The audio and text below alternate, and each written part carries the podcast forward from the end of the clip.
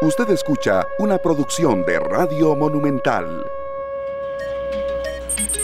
Monumental, la radio de Costa Rica, son las 3 de la tarde con 41 minutos. Muchas gracias amigos oyentes por estar de nuevo a esta hora, a la hora del café, a la hora en la que muchos, pues bueno, salen de sus trabajos, van precisamente también rumbo a, a sus lugares de trabajo. En algunos casos, pues están desde casa trabajando y también es eh, para nosotros, Sergio, eh, de mucho beneplácito cuando recibimos reportes de gente que nos escucha fuera de Costa Rica. Entonces, de verdad, muchas gracias por estar conectados a esta tarde. Gracias a las personas que están en los 93.5 FM a través de www.monumental.co.cr y también a los que están con nosotros en eh, la señal de Canal 2. Recordando que este espacio se transmite también a las 11 de la noche con 30 minutos. ¿Qué tal, don Sergio? ¿Cómo le va? Todo bien, Esteban, ¿vos qué tal? Bien. Muy bien, por dicha, Sergio. Este, con mucho contenido hoy que queremos compartir de distintos temas de distintos tópicos, no sin antes expresar la preocupación que nosotros comentábamos, Sergio, de que, bueno, el fallecimiento que se confirmó hoy es de una persona muy joven, una persona que cuyos factores de riesgo, a ver,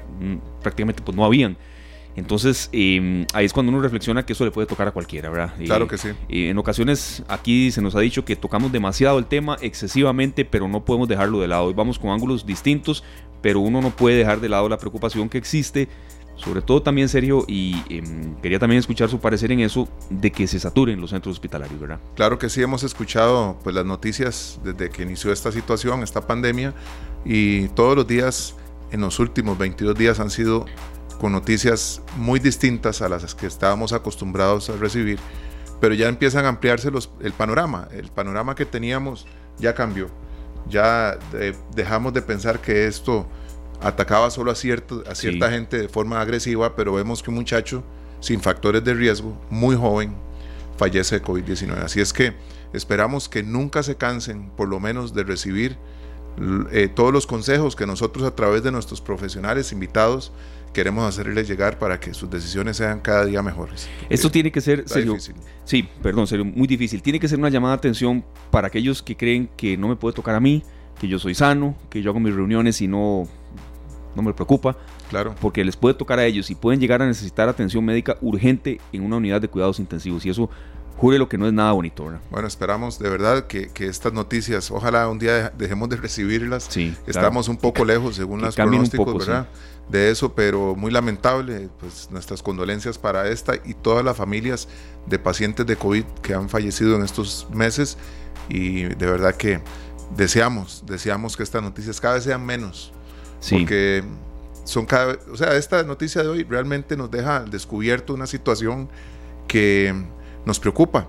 Muchos muchachos creen que son inmunes y que podían andar tal vez algunos eh, jugándose el, riesgo, corriendo el riesgo en algunas actividades. No estoy diciendo, por favor, que este sea el caso de él. Claro. Jamás. Sí. No, no. Lo que quiero decir es que, ¿verdad? Que no, no corramos los riesgos. Le entiendo muy bien el sentido serio. Ni quiere decir que todos los jóvenes no se cuidan, no, no es cierto. tampoco. Pero también uno, y, son en parte muchas de las comunicaciones que nos han llegado que quizás es algunos de los rangos de población que más se ha descuidado Puede que sí, pero también puede que en otras ocasiones eh, generalizar es malo. Entonces eso es básicamente el llamado que queríamos hacer, Sergio, porque es un tema recurrente, es un tema de todos los días y no podemos dejarlo del todo de lado, por supuesto. Por supuesto, bueno, y detrás de, estos jóvenes vienen también los adolescentes, que es un tema que nos, nos ocupa hoy. Así es, Sergio, es un tema que nos ocupa. Hoy vamos con un bloque de verdad bastante robusto, de mucho contenido. Vamos a hablar un poco sobre eh, el decaimiento en el sector construcción, también las obras que se están que se siguen construyendo sin permiso municipal y los riesgos que esto puede conllevar. Vamos a analizar también, Sergio, em, por parte de los especialistas y los que eh, tienen que ver día a día con el tema del turismo, bueno, ¿qué les parece la designación de un nuevo ministro de Turismo? Hay sustitutos de doña María Amalia Rivero, que acá en Noticias Monumental se dio a conocer eh, muy, muy temprano que ya había puesto su renuncia, como prácticamente era, eh, diríamos que un hecho. Y también queremos analizar con todos ustedes, Sergio, lo, que usted mencionaba y nos enlaza la, la entrevista inicial, Sergio. La población adolescente, se ha mencionado mucho los adultos mayores que sí sufren y siguen sufriendo con el tema de la pandemia, es una población de mucho riesgo. Los niños, el tema de tratar de que no dejen las lecciones y cómo intentar calmarlos cuando quieren ir a jugar, cuando quieren salir a un parque y demás y no lo pueden hacer. Pero ¿qué pasa con la población adolescente, don Sergio? Bueno, nosotros tenemos hoy como invitada eh, a doña Patricia Aguirre, ella es psicóloga y de verdad que Conversamos con ella ayer en un, tracto muy corto, pero hoy necesitamos más información y más consejos para nuestros padres que están eh, preocupados por sus hijos adolescentes y es por eso que recibimos a doña Patricia Aguirre felices de saber que ella nos va a colaborar con muchísimas ideas y consejos útiles para los adolescentes. Buenas tardes, doña Patricia. Hola, buenas tardes, ¿cómo están? Todo bien, todo bien, gracias a Dios. ¿Usted? Encantada aquí, muy feliz de, de, poder participar hoy también y dar, por supuesto, todo el apoyo que se puede dar a esta población maravillosa costarricense. Claro, doña Patricia, para entrar un poco en materia, queremos conocer eh, que usted nos cuente primero un poco más de su especialidad eh, como profesional en, psicología y también eh, cuál siente que ha sido el principal impacto que ha tenido la población adolescente en relación con la pandemia, desde graduaciones que bueno, no se pueden dar hasta también el hecho de, bueno, no ver simplemente un partido de fútbol con amigos y lo que eso puede ir conllevando poco a poco. Sí, definitivamente, bueno, eh, como ustedes mismos lo comentaron, ayer tuve la oportunidad de hablarles un poquito sin embargo, sí se hace necesario eh, profundizar un poco más en todo este proyecto, eh, todo este proceso de lo que está pasando, porque ciertamente se están viendo muy afectados los adolescentes, los padres, todo todo el entorno en sí, ya que ya que tienen una una condición, una situación de restricción muy fuerte para ellos mismos. O sea, digamos que nosotros los padres, por así decirlo, estamos cuidando eh, toda esa toda esa parte de salud, todo el, contagio, los chicos no tienen todavía desarrollado esa conciencia de cuidarse un poco más, de salir con mascarilla, de salir con máscara. Entonces, claro, eh, de alguna u otra manera nosotros los padres nos da ese miedo de, eh, de, de permitirles esa salida, ¿no? Y, ellos se están viendo afectados precisamente por esto, porque como lo dije ayer y lo repito hoy, la conciencia de ellos no, no todavía no está del todo desarrollada como para saber hasta qué punto cuidarse. Entonces, claro, de alguna manera nos, nos toca restringir, restringirlos a ellos un poco más y por eso nos, o sea, tenemos las situaciones que tenemos.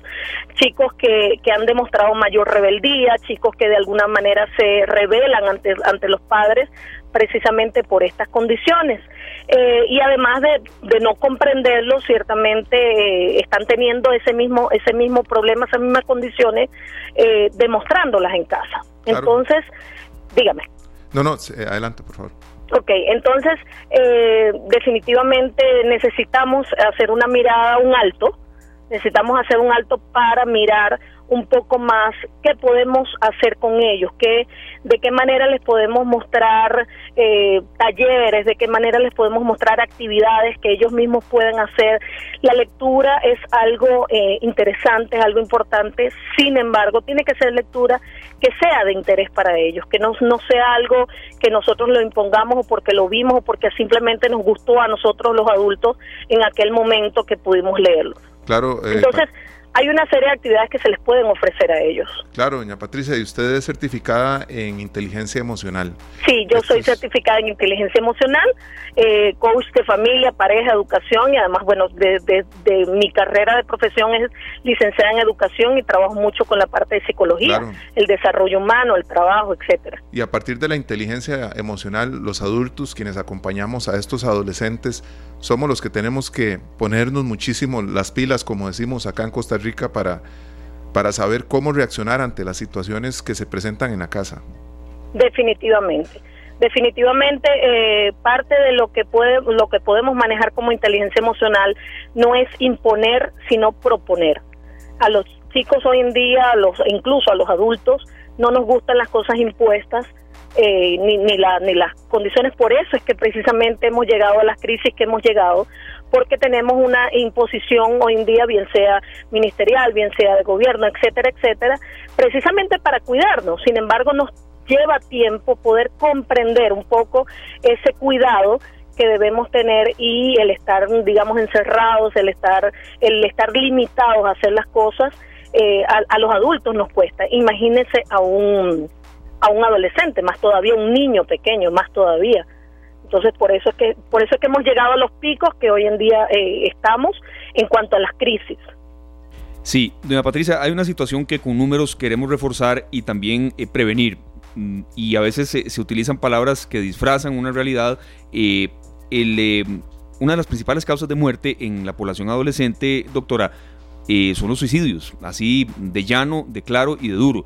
Em, y también hay que tener en cuenta que este ha sido un año en el que trastornos de ansiedad, trastornos de depresión eh, se dan, se magnifican y la población adolescente no está exenta. Entonces, eh, ¿cómo estar con ellos? ¿Cómo lidiar con, esta posibilidad? No me refiero a que lleguen a una alternativa así jamás, sino a que trastornos de ansiedad ya se puedan ir volviendo un poco inmanejables y ya tratar de detectar un poco eh, esa situación, doña Patricia, porque las estadísticas lamentablemente respaldan lo que estoy diciendo, no es una invención mía.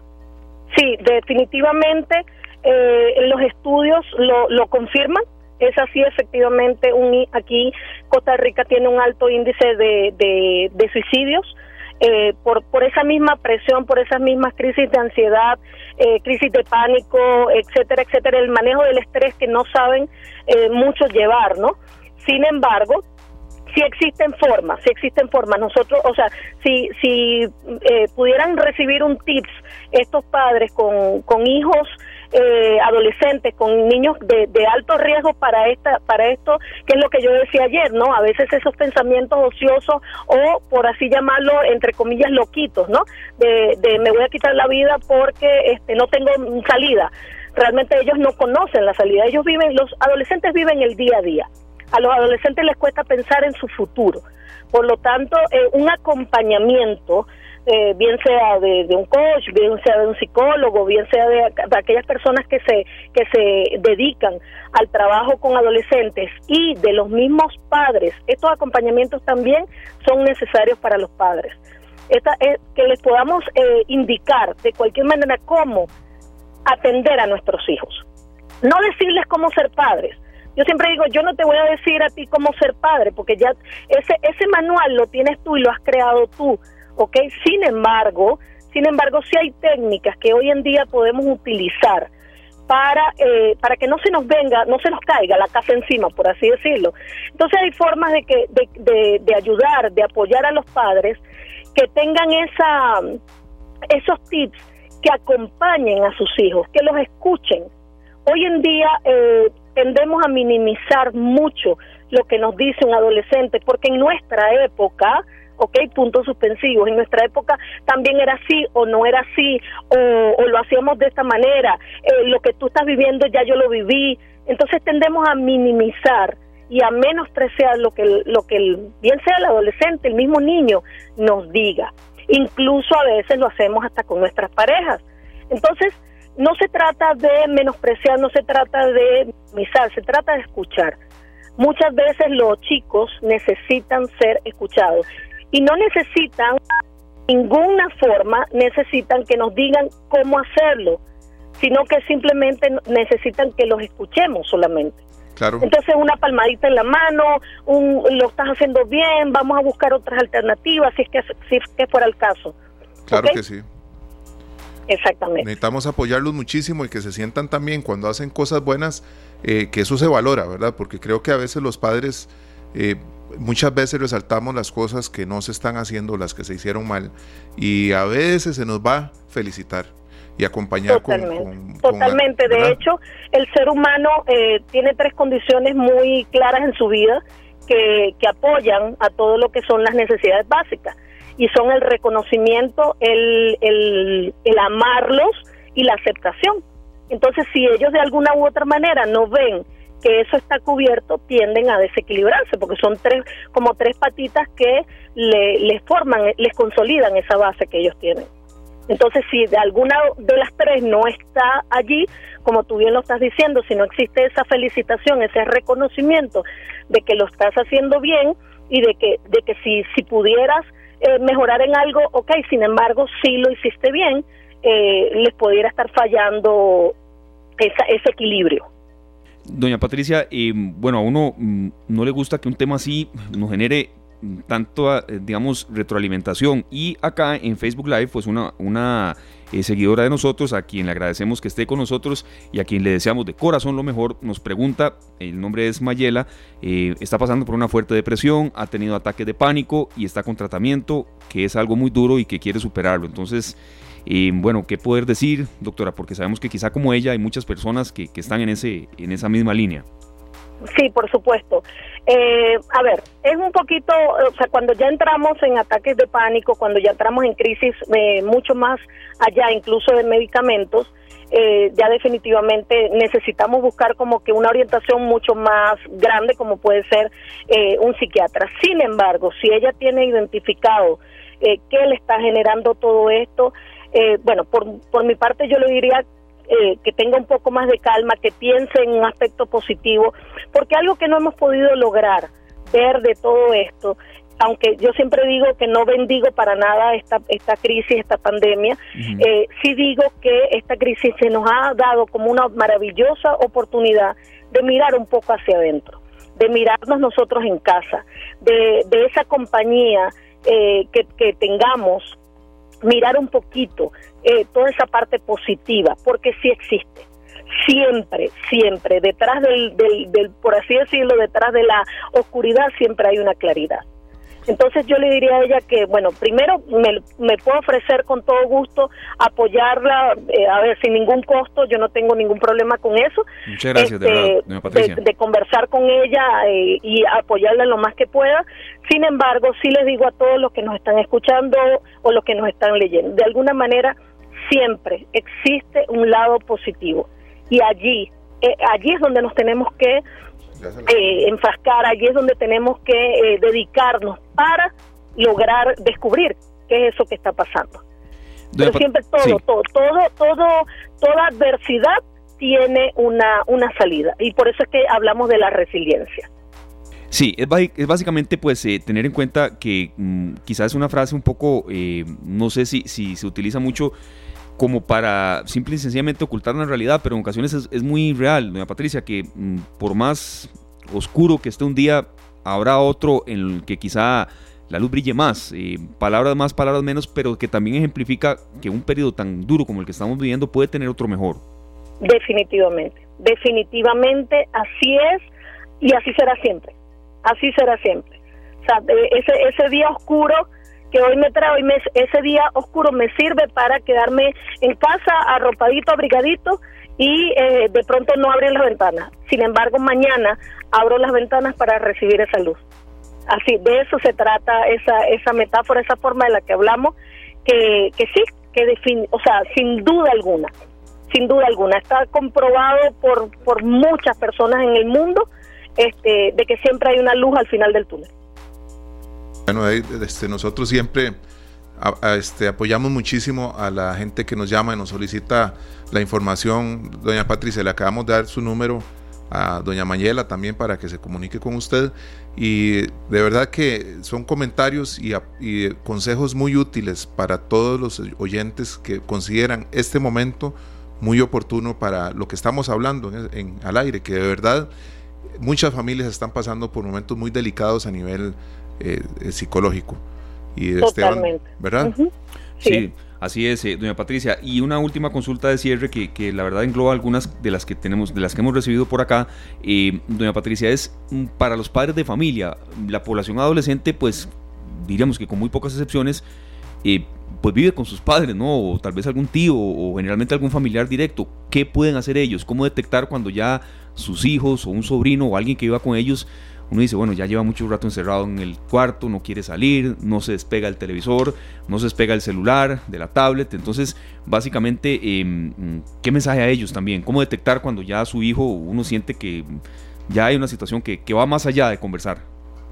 Invítenlos, invítenlos a actividades, creen actividades en grupo de familia, eh, invítenlos a conversar, cámbienle esa, esa, digamos por así decirlo, esa estadística normal y conocida que tenemos eh, de, los chicos en, el cuarto mientras mamá o papá o tío o abuelos cocinan eh, y no se involucran.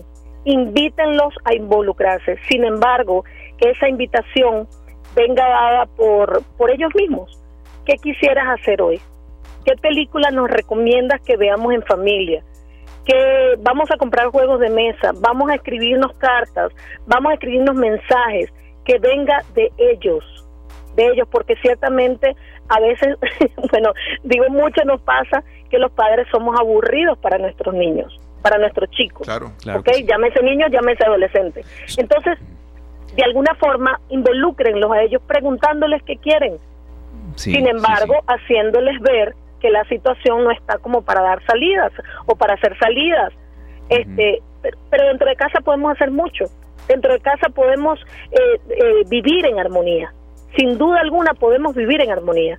Sí, eh, es un poco de etapas, este, doña Patricia. Yo, yo me estoy estrenando como padre, Sergio ya no tanto, y quizá lo ha habido más que yo. Primero los niños son, a ver, el, papá es como el superhéroe, y luego ya hay una etapa en la que no quieren estar con ellos y, conversar es más difícil.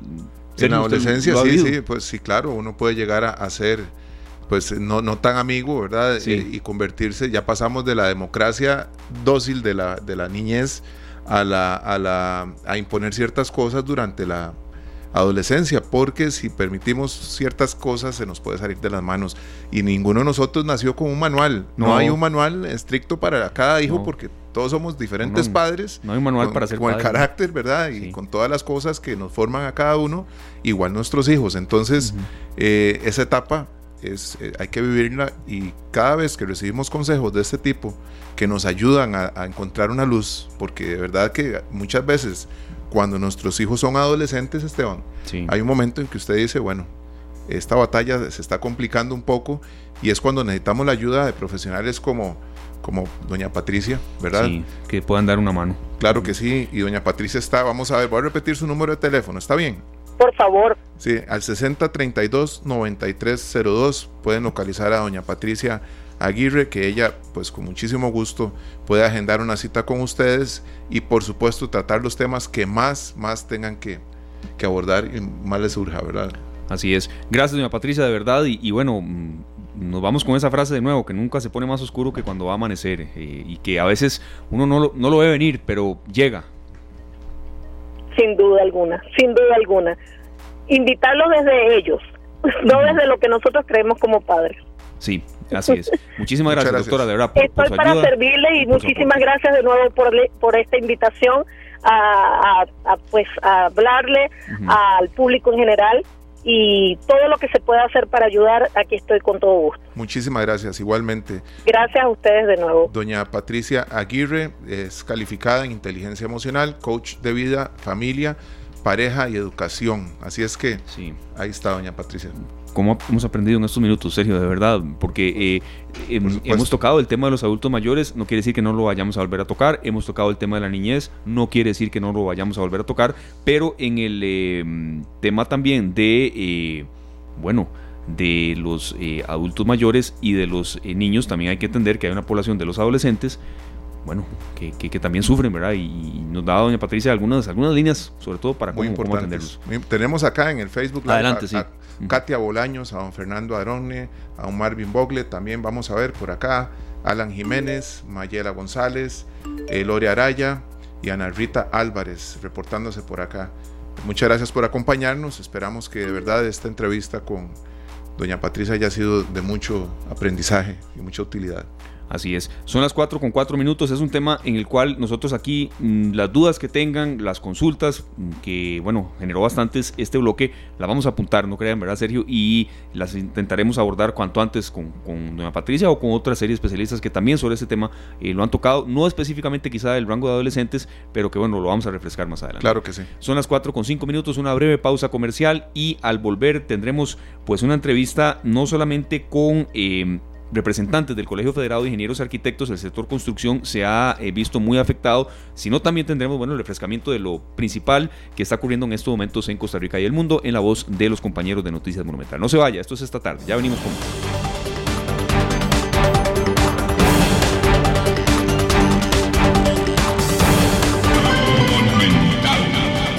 Son las 4 de la tarde con 8 minutos, hora propicia para que nuestro compañero Fernando Muñoz eh, bueno, nos dé eh, un adelanto de lo que se está preparando para las 7 de la noche en un día que ha sido muy informativo y en una conferencia de prensa hoy, Fernando, que también resumió eh, varias cosas en distintos aspectos que, bueno, aquí también hemos tratado de, incorporar en la agenda de esta tarde. ¿Qué tal, Fernando? Bienvenido.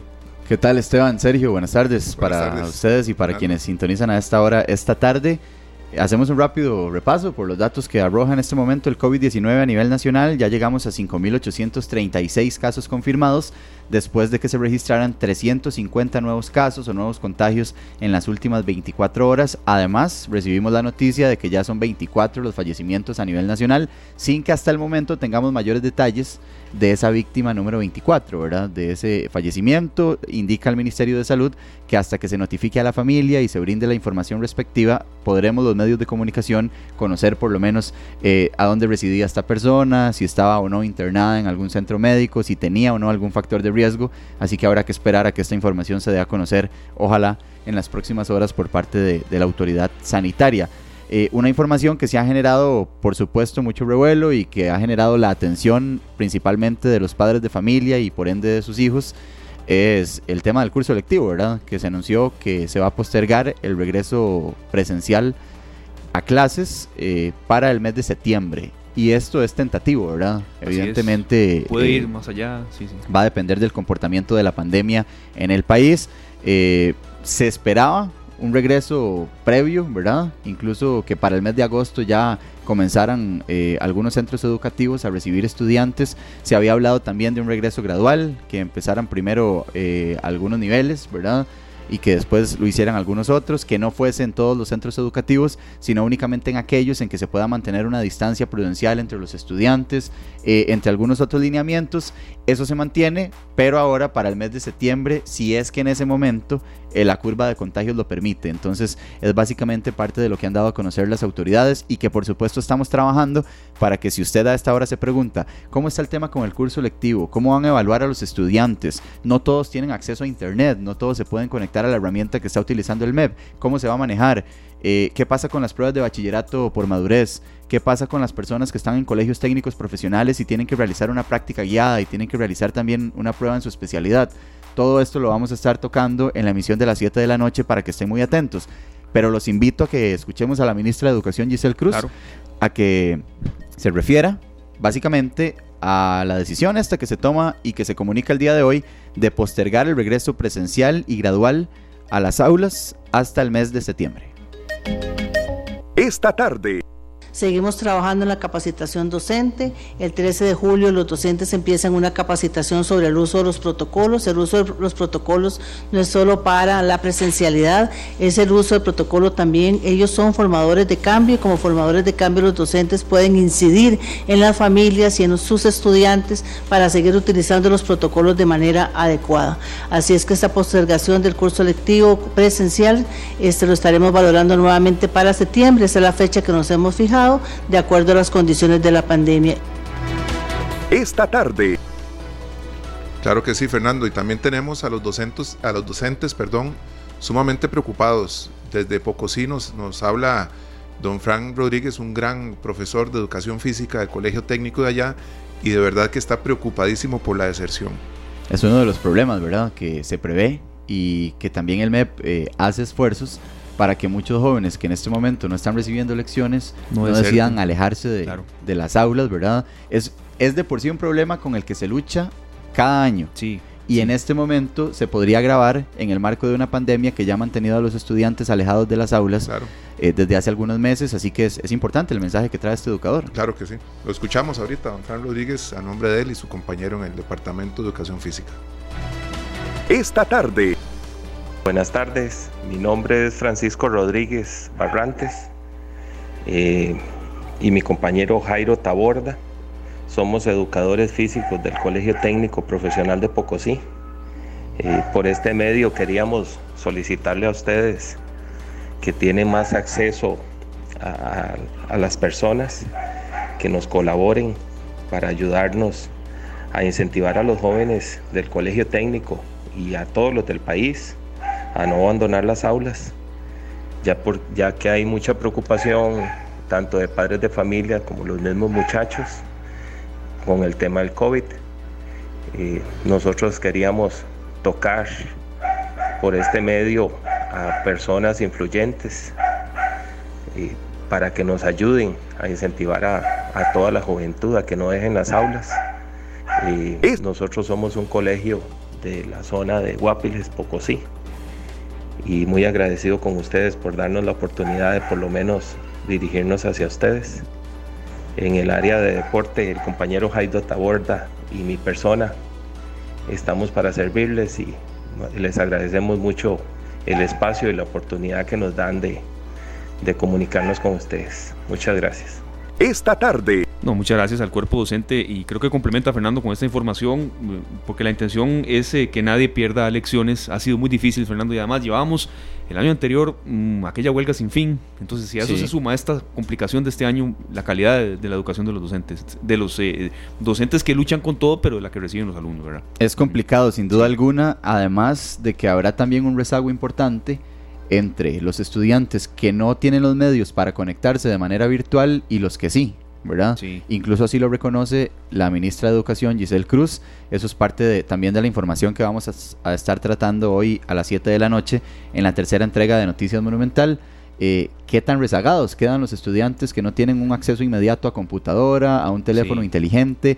Eh, en estos casos, por supuesto que no podrán unirse a las lecciones virtuales y tendrán que recibir material, fotocopias, ¿verdad? Algún otro tipo de material didáctico para estar enviándole las prácticas al docente, que las pueda revisar, etcétera. Entonces, sin duda alguna es complicada esta situación y va a generar repercusiones en estas eh, generaciones principalmente, ¿verdad? No es lo mismo, por ejemplo, quien está saliendo de quinto año y no tuvo acceso a las clases virtuales y va a ingresar a una universidad que quien sí tuvo este acceso. Incluso al momento también de acudir a las universidades estatales a realizar una prueba de admisión. Evidentemente se podrán preparar por aparte, pero sí hay algunas situaciones que, que podrían incidir. Y más allá de eso también, compañeros, el, el, impacto hasta emocional. Los tres estuvimos en un colegio y escuela, compartir con, con estudios, el recreo, mejengas, es decir, el, el estar ahí, ¿verdad? Amigos, amigos de ahí a veces son para toda la vida, ¿verdad? Sí, yo creo que el, el, colegio, la escuela y la misma universidad eh, le dejan a uno, además de todo el aprendizaje en las aulas, esa experiencia, el convivir con la gente, son momentos inolvidables que lamentablemente este año, eh, pues quizás no han sido posibles, ¿verdad? Para muchas personas, para muchos estudiantes, son cerca de 1.200.000 los estudiantes a nivel nacional en cuanto a escuela y colegio y bueno, y los niveles eh, más... Eh, los niveles previos, ¿verdad? Que son el preescolar, entre, entre otros. Y sí, yo creo que es una lástima, ¿verdad? Que no hayan podido convivir, pero bueno, entendemos que estamos viviendo una situación completamente atípica. Claro que sí. Perfecto, Fernando. quería... en el tintero? Sí, no, nada más por último quería contarles que ya eh, Noticia Monumental pudo eh, obtener información o conversar con el nuevo ministro de Turismo, don Gustavo Segura. Eh, que brindaba algunas declaraciones después de que ya se diera a conocer hoy de manera oficial, incluso eh, fue Noticias Monumental, el primer medio de comunicación en informarle al país que había renunciado la ministra de Turismo, ahora exministra, doña María Amalia Revelo, y que en su lugar asumía don Gustavo Segura, quien ha sido miembro ya de diferentes cámaras turísticas y además eh, empresario hotelero. Mm, economista de profesión. Exactamente, de hecho él ha manifestado que se va a enfocar en tres ejes fundamentales, uno de ellos la posible reapertura de las fronteras aéreas que se estaría dando a partir del primero de agosto. Ese sería uno de los ejes fundamentales. Además dijo que estará concretando reuniones con distintas cámaras que conforman el sector turístico para definir una hoja de ruta sumamente importante en un momento en que el sector turismo se encuentra prácticamente en temporada cero. Bueno, en unos 20 minutos más o menos el sector turístico pero representado en las cámaras va a analizar ese nombramiento. Entonces, Fernando, sé que usted ahí nos escucha siempre en arriba, entonces ahí estaremos atentos. Una, como una especie de enfoque B de, este ángulo noticioso, porque el sector turístico ha sido muy golpeado y genera muchísimo empleo. Y hay algunas actividades que están urgiendo que les permitan, ¿verdad? Porque si bien es cierto, se, se reabrieron los hoteles, por ejemplo, si un hotel tiene entre sus servicios el canopy, no está permitido por el momento. Entonces ahí ya le estás quitando un incentivo al turista entre algunas otras cosas. Así que bueno, es muy importante lo que tengan que decir las cámaras y ahí vamos a estar súper atentos. Claro, muchas gracias Fernando por este nutrido avance de Noticia Monumental cuando son las 4 con 20 minutos. Pasamos a otro tema que bueno tiene eh, relación en una arista que también vamos a consultar eh, con em, la pandemia, pero también con otra realidad que se repite año a año y en ocasiones bueno, se agrava un poco y tiene que ver con las obras en el país que se están construyendo sin permisos municipales y esto puede generar problemas, eh, bueno, a quienes habitan en ellas, pero también legales y profesionales a quienes las desarrollan. Y es por eso que hacemos contacto con don Javier Chacón, el ingeniero Javier Chacón, quien es director de operaciones del Colegio Federado de Ingenieros y Arquitectos. De verdad, muchas gracias por estar con nosotros, don Javier. Eh, ¿Cómo toman esta cifra? Es prácticamente un 70% de las construcciones que inspecciona el colegio eh, que no tienen permiso municipal debido y esto, ¿cómo lo toman? ¿Qué se puede hacer para que esta cifra se reduzca? Don Javier, adelante, buenas tardes. Sí, muy buenas tardes y un saludo a todas las personas que nos escuchan. Precisamente como usted lo decía, esta labor de inspección que nosotros hacemos todos los años arroja para el reporte del año anterior, es importante recordar que estamos haciendo la presentación de los resultados del año 2019, pues arroja así una cifra importante, una cifra preocupante, que eh, de cada diez obras que se construyen en el país lo hacen sin el permiso municipal correspondiente. Entonces, tal vez iniciar explicando muy rápidamente cómo es la metodología, cómo es que hacemos este trabajo, y ya después podemos irnos centrando en, más preguntas que ustedes tengan a bien. Alrededor de, mil, de 4.600 inspecciones hacemos nosotros eh, durante el año eh, anterior, en este caso 2019. ¿Cómo lo hacemos? Bueno, eh, nuestros inspectores lo que hacen es barrer literalmente el país, con base en la tramitación histórica, con base en resultados anteriores, van eh, caminan por las diferentes eh, calles buscando esas obras en proceso de ejecución. Entonces, una vez que las identifican, lo que hacemos es preguntar y pedir la información mínima que debe tener cada una de estas obras, que es los planos sellados por el Colegio Federado, el permiso de la municipalidad y que la bitácora de las obras esté debidamente al día. Claro y si la respuesta es no, ¿eh? Si, la, respuesta es no, entonces se verifica con la municipalidad correspondiente y ya después nos permiten los resultados. Eh, esa es la metodología, es eh, similar, lo hacemos todos los años como le decía, y el principal de reporte, el principal resultado es que el 30% de esas obras, algunas son obras nuevas, otras son ampliaciones, la mayoría son habitacionales, o sea, casas, apartamentos, pero también pueden haber obras que son bodegas, obras que son eh, naves industriales, en fin, toda la posibilidad de, construcción eh, no se realiza con el permiso correspondiente y sí eh, genera más preocupación porque si comparamos con el año 2015, más bien se duplicó ese porcentaje. O sea, hace cuatro años había sido un 15% y este año estamos reportando un 30%. Claro. Entonces sí, sí, sí llama a la reflexión y llama a la ocupación. Don Javier, y esto tiene mucho que ver también con ampliaciones en, propiedades en donde no estaba estipulado hacer un apartamento una segunda planta o utilizan el patio o dividen la casa y hacen agregados que pues no tienen las mejores condiciones de seguridad para los habitantes. Eh, ¿Cuál es el riesgo que corren las familias que incurren en, estos, en estas inversiones? Porque al final, al final están gastando plata, eh, poniendo en riesgo sus vidas y demás al no solicitar un permiso de una inspección de, la, de los entes reguladores? Sí, eh, lo decís bien. Eh, es una inversión, por más pequeña que sea, puede ser una ampliación para una casa, o sea, un, cuartito, y perdón que use la palabra así, cuartito entre comillas, porque por más pequeña que sea, 9 metros cuadrados, 10 metros cuadrados, hay una obra eh, civil, hay una obra eléctrica que podríamos recargarla poniendo, qué sé yo, la computadora, el árbol de Navidad, eh, o un segundo piso en una vivienda que tal vez no necesariamente fue diseñada en su momento original para albergar y para sostener esa, esa estructura adicional.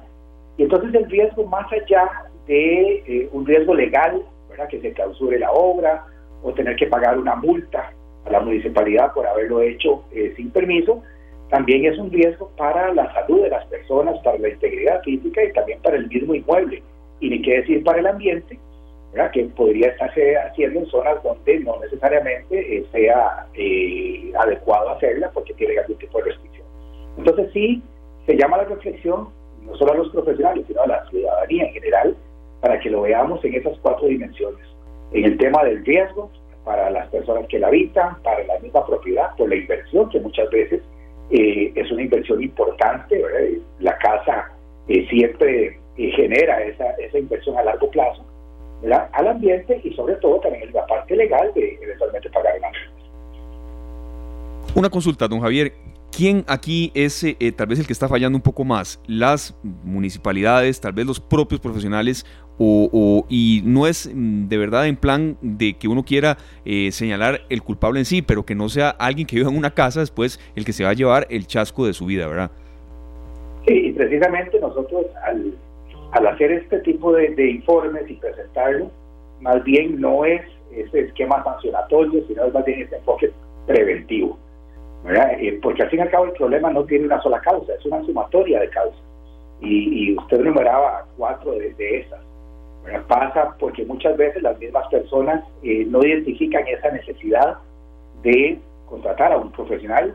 Nosotros siempre decimos, si tenemos un padecimiento de salud, pues obviamente atendemos a esos profesionales en salud, sea medicinas o odontología, los mismos si tenemos alguna situación legal, buscamos a la persona, el profesional del derecho, y lo mismo pasa en un proyecto de ingeniería y arquitectura y con más razón en el caso de la construcción. Entonces, por más pequeña que sea, por más pequeño que se sienta, ¿verdad? Que, que es ese, ese trabajo que hay que hacer, pues obviamente hay que buscar el profesional responsable. Entonces, eso en línea. Dos, eh, también hay que ir eliminando ciertas malas prácticas eh, históricas ¿verdad? De, profesionales que tal vez consideran que en afán de ayudar a un cliente, más bien lo que podrían hacer es perjudicarlo, ¿verdad? Al no hacer el trámite correspondiente, la misma garantía, la misma posibilidad de que se les cancele o no se les cancele la obra, obviamente viene la responsabilidad de asumir, ¿verdad? lo que corresponda. También los esquemas eh, municipales, ¿verdad? Hay municipalidades, como lo presentamos en el informe, que más bien la mayoría de sus obras se hacen eh, con los permisos correspondientes, pero hay otras municipalidades en las cuales es necesario eh, mejorar aspectos como la cantidad de personas que eh, hacen las inspecciones, la capacidad y la calidad de la formación que tengan ellos. Eh, creo que es conocido ¿verdad? que el sector municipal muchas veces genera y reporta mucha rotación en estos puestos de trabajo. También eh, hay que trabajar en la mejora regulatoria y eso lo hablamos no solo para esto, lo hablamos por temas de reactivación económica. Si la gente tiene claro cuáles son los pasos, cuáles son los requisitos, entonces puede saber de previo cómo atender esos requisitos. Pero si esos requisitos muchas veces son complicados o eh, se nos piden después un requisito adicional y eso es otro adicional, pues eso puede llevar a una persona a tomar la decisión incorrecta de, empezar a hacer la obra. Entonces es un enfoque sistémico. Nosotros como Colegio Federado, eh, como les decía, más que algo eh, sancionatorio, es algo preventivo nos hemos puesto a disposición de las municipalidades, trabajamos con muchas de ellas haciendo labores conjuntas, tenemos un programa de apoyo a la gestión municipal con el objetivo de que se entienda que eh, la mejora de los procesos, la mejora de los trámites, la claridad de los, de los mismos hace que el ciudadano eh, tenga presente cuáles son esos requisitos y busque la ayuda adecuada por parte de los profesionales. Bueno, don Javier, muchísimas gracias. Nosotros tenemos una última consulta para cerrar. Sabemos que la gente pues necesita asesorarse en materias de construcción y ampliaciones y demás con profesionales, pero eso ha disminuido mucho en estos meses de pandemia. ¿Cuánto se ha visto afectado el, la parte de construcción en el país? ¿Cuánto ha sido la afectación a este gremio, a esta rama de, tan importante movimiento en, el, en la economía costarricense? Sí, eh, como lo decís, la, economía tiene muchos sectores que son necesarios de ir midiendo y la construcción es uno de ellos, porque es un dinamizador de los otros sectores económicos. Nosotros lo medimos en metros cuadrados, no, lo medimos necesariamente en cantidad de horas y, puede ser más enriquecedor el análisis de esta forma. Contestando tu pregunta, eh, cuando comparamos la cantidad de metros cuadrados totales, cuando decimos totales de viviendas, de oficinas, de eh, industrias. O sea, cuando vemos la totalidad, los primeros eh, cinco meses del año, el 2020, reportan un decrecimiento del 20% comparado al mismo periodo del año 2019. Eh, entonces sí es un efecto importante, ya se había estimado por parte eh, de nosotros al interno del Colegio Federado cierta eventual afectación por el tema del IVA, de la en vigencia, de la ley de fortalecimiento de las finanzas públicas, pero bueno, eh, no teníamos para enero que hicimos nuestras proyecciones de este año el conocimiento ni nadie se imaginaba el tema de la pandemia por el COVID-19, pero claro que se ve eh, afectado. Hay que rescatar algo. Eh, Costa Rica ha hecho un esfuerzo muy importante, obviamente basado en las plataformas tecnológicas del Colegio Federado, en hacer los trámites de manera digital. Entonces, comparado con otros países, podemos decir que la construcción se mueve, es, no estamos en cero, pero no estamos al nivel de los años anteriores. Entonces, por un lado, que, dicha que no ponemos en riesgo, que dicha que los profesionales no tienen, y la misma ciudadanía no tiene que ir a una oficina eh, pública hacer fila con el riesgo del contagio, de la cercanía, de no garantizar el distanciamiento social.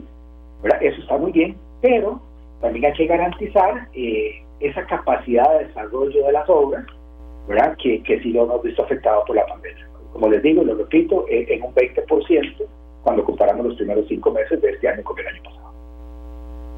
Perfecto, Javier. De verdad, muchas gracias. Y que también la gente aproveche esas plataformas digitales en aras de que haya menos gente en, espacios donde hasta pueda haber contagios, pero que también la vida sea más sencilla y, hasta más ágil en, ese aspecto de construcciones, don Javier.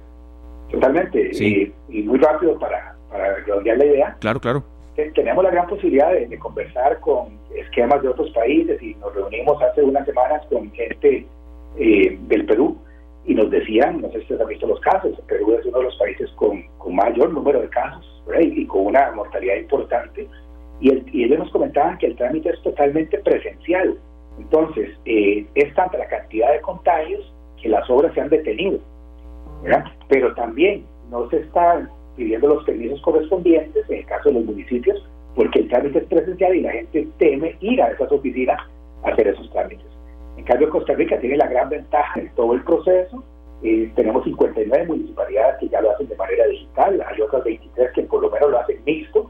Y entonces, como usted dice, hay que potenciar eso, este, hay que explicar a la gente que la economía, sobre todo el sector, no se detenga y pueda ser un dinamizador para los otros sectores que también están relacionados.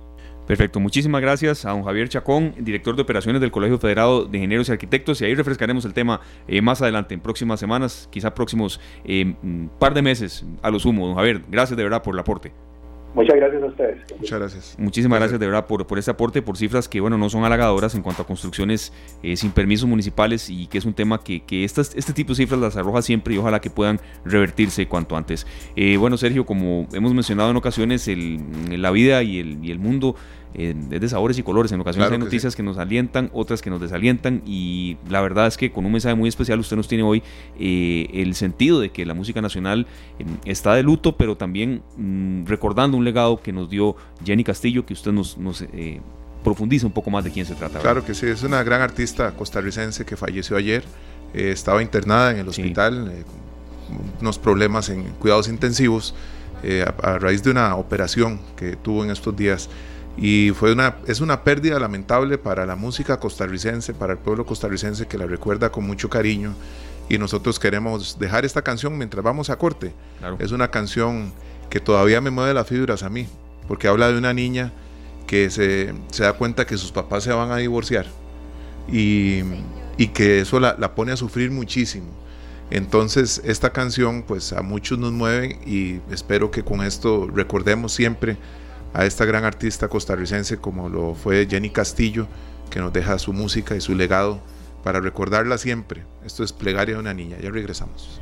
Monumental, la radio de Costa Rica, son las 4 con 38 minutos y bueno, analizamos el tema del turismo, el tema de la reactivación de la industria sin chimeneas y es por eso que le agradecemos mucho a doña Shirley Calvo, quien es la directora ejecutiva de la Cámara Nacional de Turismo de Canatur, que esté con nosotros, hace una pausa en una reunión que ha tenido y que bueno, la tiene bastante ocupada y que le, agradecemos de verdad este aporte porque ya hay un nuevo ministro de Turismo, eh, doña Shirley, se trata de Gustavo Segura, es un ejecutivo que se informa de, de parte de Casa Presidencial con amplia experiencia en turismo sostenible y hotelería, es economista de la Universidad de Costa Rica, pero un poco más allá del tema de, la hoja de vida de él, que todos la tendrán por supuesto, eh, ¿cómo toman ustedes este cambio y también algunas peticiones expresas eh, que, que, sí se estaban haciendo ya un poco vehementes en materia de absoluto respeto a la condición de salud de la ministra que ya no está, pero que bueno, eh, sí había una urgencia un poco más de, de, respuestas claras en una industria muy golpeada por la pandemia. Eh, bienvenida y muchas gracias por estar con nosotros, doña Shirley. No, muchas gracias a ustedes por la invitación. bueno, en primera instancia lo que quisiéramos decir es que nosotros como Cámara le agradecemos de una forma imperecedera a doña María Amalia Revelo por el, todo el apoyo que nos brindó. Doña, hay que recordar que doña María Amalia salió de la Junta Directiva de Canatur para asumir el veto del Ministerio de Turismo y consideramos que hizo el mayor y el mejor de sus esfuerzos mientras estuvo al frente. Entendemos que su afectación de salud la aleja de estas responsabilidades y entendemos que la prioridad en este caso y en cualquiera debe ser eh, la salud y debe dedicarle su tiempo y sus energías a una pronta recuperación que deseamos que sea de forma exitosa y lo más rápido posible. Además entendemos que también su familia eh, requería, ¿verdad?, de, un apoyo importante y las labores del ministerio en el estado en el que estamos eh, requiere de una dedicación completa. Por eso es que yo creo que han tomado una decisión correcta de acuerdo a las circunstancias.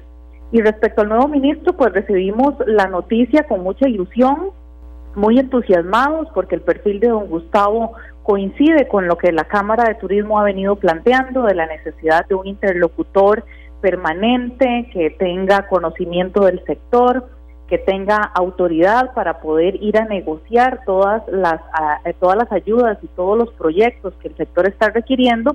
Y por supuesto que sea alguien con este, vinculación directa con todas las áreas del turismo.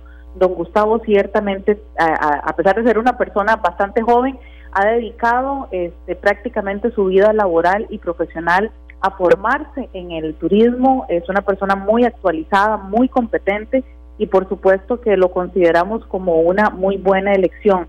Evidentemente ahora se viene el reto, ¿verdad? El reto no era solamente designarlo, sino el reto ahora es gestionar la crisis y promover la recuperación del sector turístico y en eso la Cámara Nacional de Turismo ya se como ya se comunicó con él, ya nos pusimos a las órdenes eh, y esperamos ansiosos que podamos empezar a retomar lo que ya veníamos trabajando con eh, el ICT, con la, su junta directiva, con doña María Amalia antes de su salida y con este, todas las necesidades que tenemos aún irresueltas en el sector.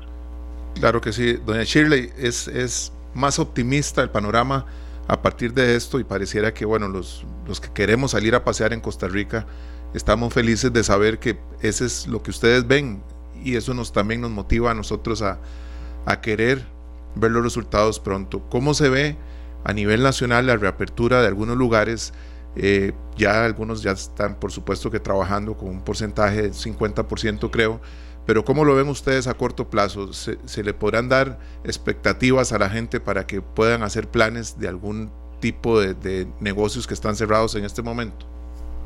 Bueno, en este momento seguimos sujetos a las restricciones que tenga el Ministerio de Salud. En eso hemos sido muy respetuosos, a pesar de que eh, el ser respetuosos de esta medida de restricción va en detrimento de la actividad económica turística, sabemos que tenemos que cuidarnos todos y parte de la responsabilidad de los empresarios turísticos es cuidar a los turistas. Entonces, en ese sentido, pues hemos eh, esperado pacientemente durante cuatro meses en donde hemos estado prácticamente en cero actividad y recientemente con la flexibilización que se ha tenido de la apertura de playas por una franja de horaria restringida, el 50% de aforo en los hoteles, el 50% de aforo en los restaurantes y algunas actividades eh, de tours que se han permitido, otras que son muy necesarias, que no se han habilitado, que también es parte de lo que al nuevo ministro le, le estaremos encargando, nos hacen ver que la recuperación va a ser lenta, pero que hay una buena acogida por parte de las familias costarricenses. Nosotros como sector nos hemos venido preparando en conjunto con el Ministerio de Salud, elaborando cerca de 18 protocolos para cada una de las actividades turísticas, protocolos que lo que buscan es asegurar que las personas que van a atender a los turistas saben cómo eh, comportarse y atenderlos de la mejor forma para evitar cualquier riesgo de un eventual contagio. Esos protocolos eh, ya han sido aprobados por el Ministerio de Salud y estamos solamente a la espera de que el Ministerio permita la apertura de estas actividades. Esos protocolos lo que buscamos es que generen confianza en las personas. Sabemos que hay mucho temor en el país, sabemos que un día como hoy, por ejemplo, que es el día de más casos detectados, pues le genera incertidumbre a las personas, pero ciertamente hemos visto cómo hay familias que respetando el concepto de burbuja familiar, estos fines de semana y estos días de vacaciones, eh, que son un poco atípicos, pero han generado visitación en tours de un día, máximo dos días, en visitaciones de estancia corta, pero sí hemos visto cómo probablemente producto del confinamiento la gente ya está buscando salir. La recuperación la vemos lenta, pero la vemos este, con mucha em, expectativa eh, de que vamos a poder brindarle el mejor de los servicios a los turistas para cuidarlos. Y por supuesto, los turistas internacionales pues no vendrán hasta que no se abran las fronteras y en ese punto pues confiamos en que el primero de agosto sea la fecha límite para hacerlo. Sí, así iba una de nuestras eh, consultas de cierre, doña Shirley, de verdad, eh, gracias por el aporte. Sí, esa fecha eh, era una de las prioridades que nos mencionaban nuestros compañeros de Noticias Monumental que ya designó precisamente el nuevo jerarca del ramo, don Gustavo Segura, quien repetimos es economista de la Universidad de Costa Rica, máster en INCAE, de acuerdo con algunas informaciones que se hicieron llegar. ¿Qué tanto se está confiando en que esa reapertura a partir de agosto pueda eh, generar mm, divisas? Así de sencillo, Chile, porque usted lo mencionaba muy bien, han sido ingresos cero en, muchos, en muchas semanas, han habido despidos, han habido eh, reubicaciones y, se quiere que eso se vuelva a reactivar y en qué tipo mm, tal vez eh, de mensaje basar las campañas turísticas que se hagan. aquí mucha gente decía, perdón de Chile que me extienda un poco en la consulta, pero mm. aprovecharlo lo que hasta el momento, mm, diríamos, el país ha tratado de salir de la pandemia. Es decir, por supuesto mencionar las hermosas playas que hay en Costa Rica, sitios naturales pues muy bellos, pero también apostillarlo con lo bueno que hay en salud también que ofrece el país. Sí, esta, sin duda es una de nuestras mejores cartas de presentación. Eh, si bien es cierto, ha venido un incremento en los casos, eh, vemos cómo la, el manejo de la pandemia por las autoridades de salud lo que dan cuenta es que somos un país preparado, preparado no solo en el tema de salud, sino en el tema de turismo con todos los protocolos que yo le comento. Y lo que esperamos es generar confianza. A las personas no van a volver a viajar, no van a volver a salir de sus casas si no sienten confianza del destino turístico al que van a ir. Y ahí es a donde estamos apostando junto con la estrategia que el señor ministro nos vaya a plantear precisamente de generarle confianza al costarricense de que puede ir a visitar los sitios turísticos y confianza en el turista internacional de que pueda venir a Costa Rica y que en el peor de los casos, porque sabemos que ya vamos a tener que convivir con el virus, el virus no se va a desaparecer, que en el peor de los casos, si llegara a suceder una eventualidad de un contagio, está en un país que sabe cómo eh, atender una emergencia como esta y darle la mejor atención y el mejor tratamiento. Esperamos que ninguno ningún turista ni nacional ni internacional tenga que pasar por eso, pero en el caso de que se llegue a suceder, para eso está un Ministerio de Salud, una caja eh, de seguro social muy fuerte y eso es parte de lo que nosotros vamos a, rescatar en las campañas internacionales cuando ya se puedan volver a hacer para atraer a los turistas internacionales que esperemos que regresen con confianza. Claro que sí, y una consulta que nos hacen muy a menudo cuando tocamos este tema es si en sí los precios van a ser beneficiosos para, para los turistas costarricenses que quieren ahorita salir a pasear, pero que también por supuesto que su bolsillo ha, sido golpeado por la pandemia, por toda la situación que, estamos viviendo. Entonces ellos siempre se preguntan y nos dejan las consultas que si existe una posibilidad de que los precios sean un poquito más accesibles para, para nosotros. Bueno, esa, esa estrategia ya se está desarrollando por parte de los empresarios, ya podemos ver cómo hay descuentos de hasta un 50% de descuento o este, paquetes adicionales por la compra o la reserva de tours adicionales, de compre una noche y la segunda noche gratuita, o si vienen dos personas, la tercera es gratis, eh, paquetes de alimentación, por ejemplo, bueno, si, si se queda más de dos días, la alimentación está incluida. Eh, hay una serie de estrategias que los, eh, los empresarios están empezando a desarrollar de forma creativa porque ciertamente hay que buscar la forma en la que los turistas se interesen y además encuentren mucho más valor en la visita, ya que si van a tomar este, esa decisión de ir a visitar, pues que valga la pena con el mayor, la mayor cantidad de valor agregado. Sí, eh, es una exigencia prácticamente la que tenemos en el sector de repensar la forma en la que se comercializan los servicios turísticos y generarle el mayor valor agregado principalmente a los costarricenses,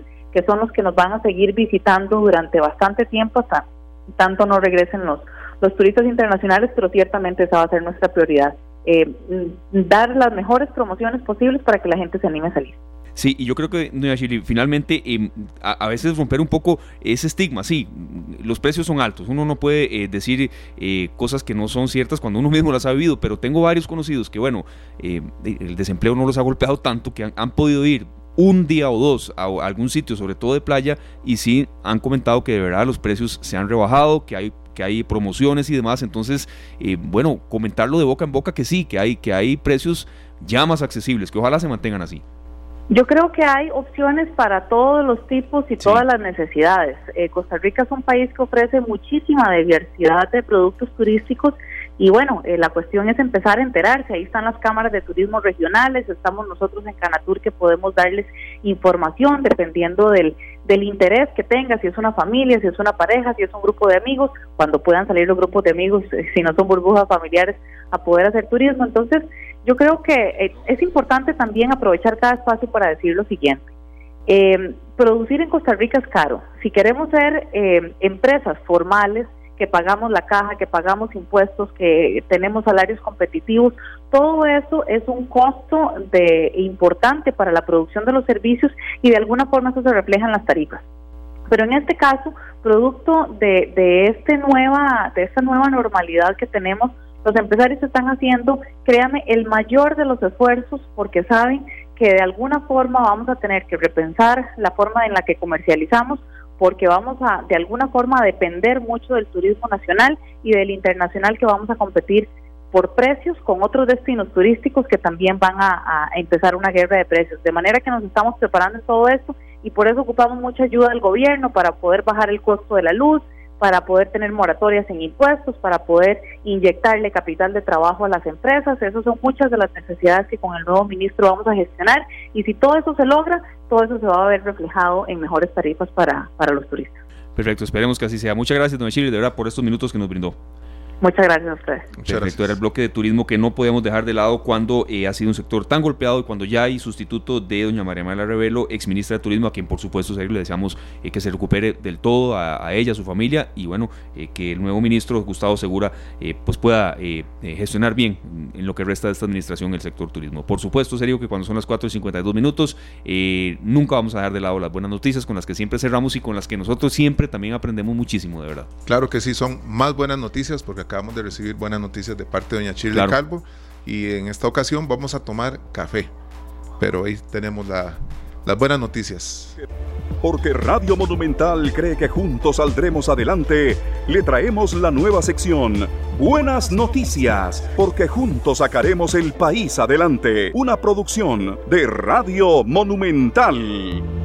Fue un café bueno, una tarde sin café en Costa Rica, yo diría que es impensable y en el programa esta tarde no es la excepción. Hasta los que no toman café, cuando se reúnen dicen, vamos por un cafecito y después piden té o chocolate, pero el café es decir patria. Cuando decimos café, estamos hablando de Costa Rica y por supuesto que uno de esos grandes eh, pues inventores, porque de verdad nuestro amigo Don Edwin tiene una buena noticia para todos los costarricenses, es un emprendedor y tiene un método diferente y lindísimo para que tengamos el mejor café en nuestras mesas. Bienvenido, don Edwin Araya.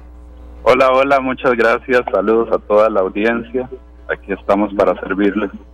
Igualmente, muchas gracias, don Edwin. ¿Cómo se llama el sistema, el método que, que llegaste a inventar y que de verdad ha sido un éxito total?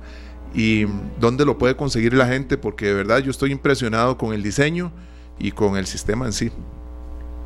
Bueno, es muy fácil eh, me pueden contactar a las redes sociales, que ahorita vamos a hablar de eso, pero primero eh, yo quisiera decirle a la gente que en estos momentos de COVID que estamos pasando, es muy importante un chineíto, es muy importante eh, esas cosas que nos distraigan de todo esto, que nos saquen del ritmo diario que llevamos de estas estadísticas y todo esto, ¿verdad? Entonces, ¿qué mejor manera?